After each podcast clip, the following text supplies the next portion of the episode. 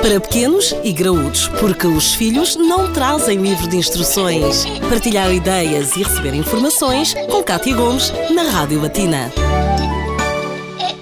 Muitas vezes o jantar ou a altura em que a criança deve comer é sempre motivo de discussão lá em casa, principalmente quando esta tem que tomar a sopa. Vamos perceber quais é são os benefícios desta refeição milagrosa com a doutora Inês Pádua, que é nutricionista. Doutora Inês, qual é que é a importância da sopa na nossa alimentação? Não só nas crianças, mas eu acho que nos adultos também tem a sua importância. Sim, a sopa é importante eh, desde a criança até às pessoas idosas. E a importância relaciona-se muito com o facto de contribuir para o nosso consumo diário de vegetais. Para muitas muitas pessoas é mesmo a única forma de, de consumirem vegetais. Os vegetais uh, são parte de uma alimentação saudável, uh, são muito ricos em vitaminas, minerais, antioxidantes e fibra e, e como tal, a, a, sopa é muito importante como veículo destes vegetais e destas propriedades todas. Ou seja, a sopa em si, no fundo, traz alguns benefícios. Sim, sim. Para além dos benefícios uh, dos vegetais que estamos a consumir na sopa, a sopa em si também tem um grande conteúdo em água, para além de contribuir para a nossa hidratação para o nosso aporte de, de água. Também promove a, a, saciedade, ou seja, se começarmos a refeição com uma sopa, é normal que evitemos o consumo excessivo depois no prato principal e de uma forma geral também é um alimento que é muito rico, é pobre em gordura, tem poucas calorias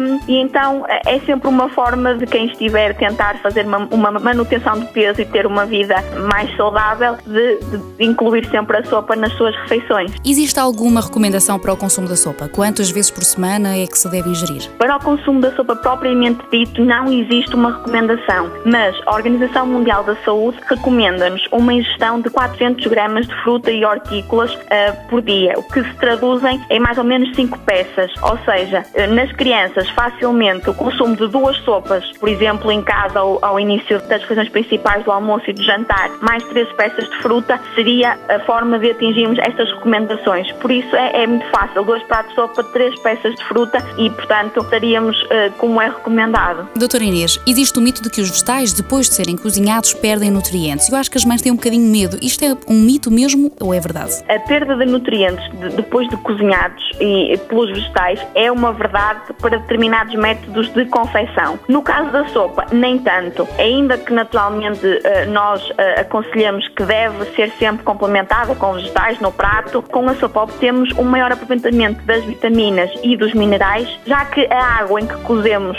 em, que os cozemos é aproveitada, ou seja, a água não, nós não pomos fora, é água, é, a água é aquilo que nós vamos consumir. E ao consumirmos essa água, estamos a recuperar minerais e vitaminas que eventualmente possam ter dissolvido nessa água, como por exemplo a vitamina B1 e a vitamina C. Ou seja, estão nessa água. Doutora Inês, muito obrigada por estas explicações. Esperamos assim ter ajudado e a partir de agora poderá ser uma solução para que o seu filho comece a comer um bocadinho mais de legumes, porque não fazer uma sopa. Doutora Inês, até à próxima. Para pequenos e graúdos, a vida de filhos e pais, de segunda a sexta-feira, na Rádio Batina.